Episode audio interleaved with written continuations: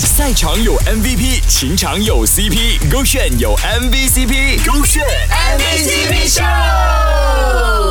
勾选 MVCp 秀。Hello，你好，我是 Kristen 温阳。继 Mac Ashley 官宣之后呢，Ashley 就来分享了他们是怎么样相遇的嘛。那我们来听看 Mac 的版本，看看有没有什么不一样吧。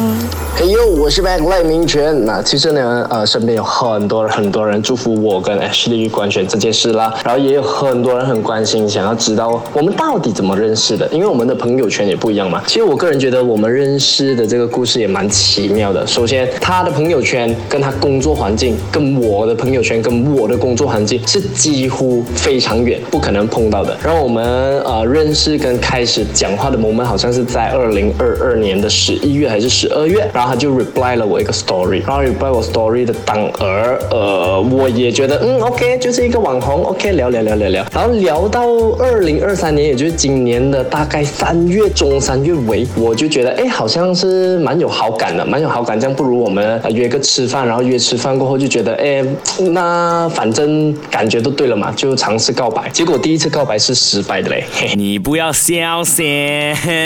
看你这个笑容就知道之后有成功的啦，对不对？你看啊，俗语说得好，失败乃成功之母。第一次失败不重要，你第二次、第三次就会成功了吗？是不是？哎，好像没有哦。大家都知道 Mac 跟 Ashley 正式官宣了嘛？在官宣之前呢，原来 Mac 告白了这么多次，而他们在一起之后做的第一件事情，竟然是是。那经过了第一次告白失败过后哦，呃，因为我是一个在爱情里面比较没有什么自信的嘛，因为毕竟啊、b e f o r e Ashley 我告白了七次，七次都失败，所以这一次第八次的失败呢，弄到我有一点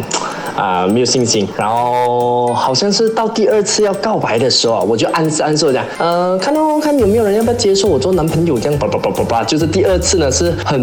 隐隐约约的告白，然后对方也是隐隐约约的拒绝，然后不懂是在四月九号，四月九号的时候，他就很突然的跟我讲，呃，不我忘了大概那个实际的状况是怎样，反正他就讲，你不是要我做你女朋友没？你再问多一次，然后我问多一次的时候，他就讲，OK，我们就这样就莫名其妙在四月九号就在一起了。然后我们拍拖过后，四月九号过后做过的第一件事情，其实大家一定会傻眼了，我们没有正式做过任何哪一件事情，而我们一起做一件事情，如果你真的要讲正式正式的话呢，真的就是去看演唱会。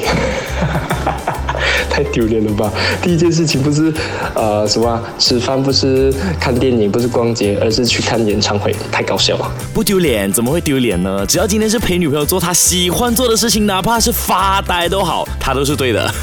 祝 Mac 跟 Ashley 幸幸福福啦，是刘轩。赛场有 MVP，情场有 CP，勾选有 MVCp，勾选